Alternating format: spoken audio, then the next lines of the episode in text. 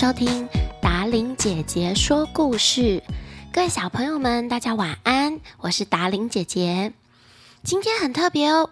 今天不只要说故事，还要让小朋友认识伊斯坦堡。而今天要分享的这篇文章呢，出自于《未来少年》第一百一十九期。曾经因为外景节目跑了很多很多的国小，我记得每一个国小呢都有这一系列的杂志，用比较贴近小朋友的语言，让小朋友可以关心时事、关心社会，而且从小培养国际观。那这系列的杂志。是，我觉得除了适合小朋友，也很适合大朋友。像我自己就很喜欢看。那我觉得很多小时候学过的知识，你可能忘记了，它可以帮你复习，或者是给你一些新的观念。所以很推荐今天这集呢，爸爸妈妈可以一起听，你也可以增加很多知识哦。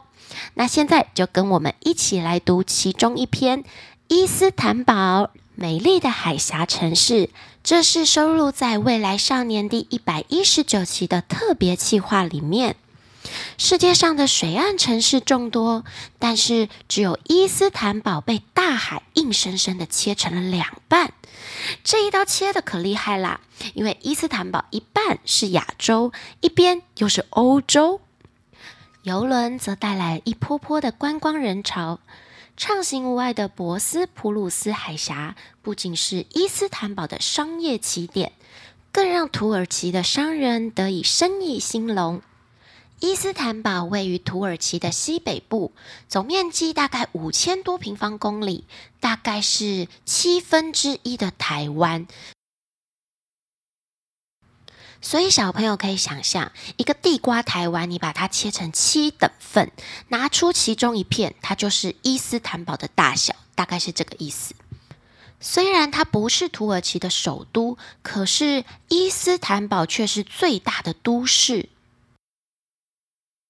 前一阵子很有名的那部电影《阿拉丁》，小朋友有没有看呢？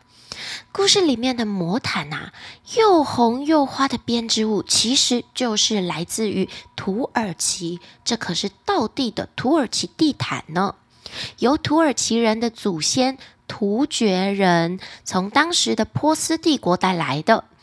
对土耳其人来说，一条手工精美的厚地毯，不仅能够见证古老国家的过去，还有现在，更兼具温暖。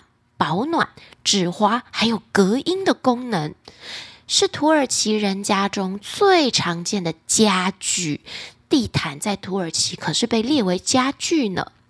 眼前色彩鲜艳的地毯，让人忍不住幻想，会不会其中一张是飞天魔毯呢？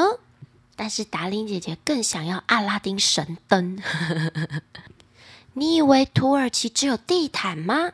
其实。郁金香真正的家也是土耳其哦。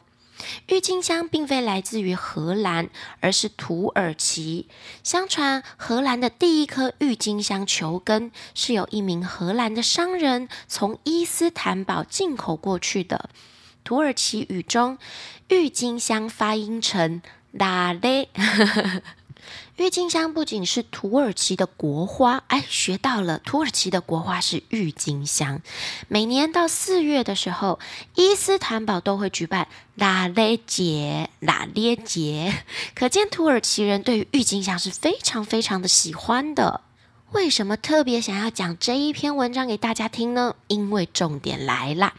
喝茶配甜食的蚂蚁人天堂，原来土耳其可以喝茶配甜食，这是我的最爱呀！在伊斯坦堡的巷弄市集，随处都可以有最道地的美食——土耳其红茶，还有甜点。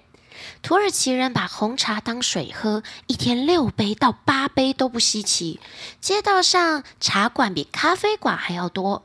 他们喝茶使用外形像是郁金香的花形玻璃杯，品尝的时候呢，会加上几颗方糖，浓郁苦涩的茶味变得更顺口。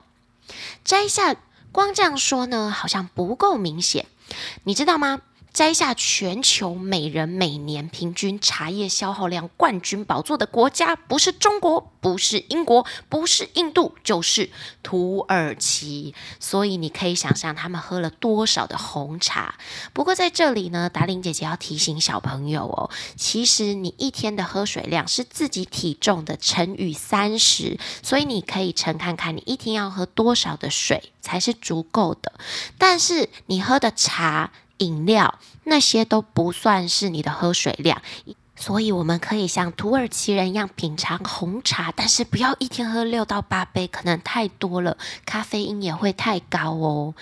甜点同样令人惊奇，土耳其人热爱的甜点又甜又腻，而且甜点可不只是餐后调剂，更多的时候是餐桌上的主角。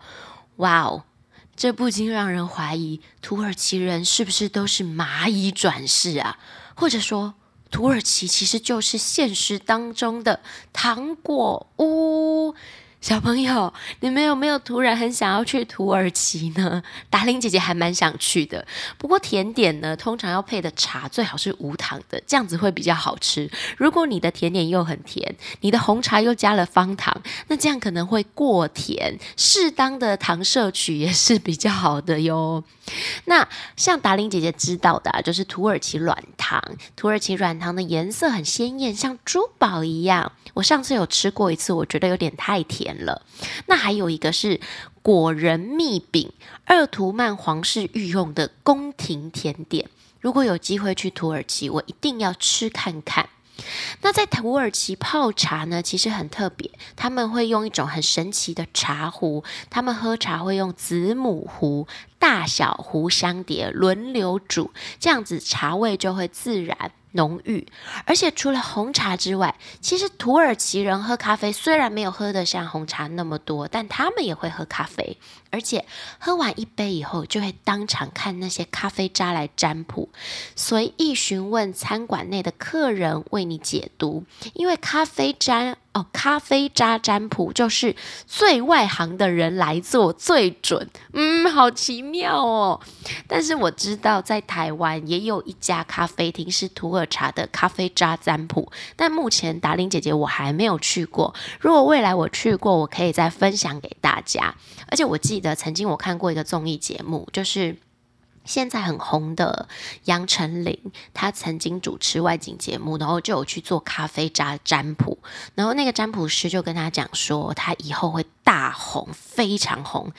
结果现在成真了，所以我就很想很想去咖啡渣占卜一下。除此之外呢，伊斯坦堡这个魔法城市充满了各种神奇的表演，还有艺术，比如。知名的蓝眼睛，别小看这些可爱的蓝色同心圆装饰品。土耳其人认为它们具有无比的魔力，可以驱除厄运，而且招来好运。另一个展现神圣风采的艺术是袖珍画，虽然名为袖珍画，但不表示尺寸很小。它真正的意思是，可以将世间的万物缩小在一幅作品当中，仿佛神眼中的世界。袖珍画不仅常做人像画，装饰在皇宫内，也被运用在宫廷手抄本当中。描绘鄂图曼土耳其皇室贵族，也就是苏丹们的日常生活，还有政治场合，就连伊斯坦堡的历史故事、皇室后宫的浪漫传奇，都能够在其中找到线索。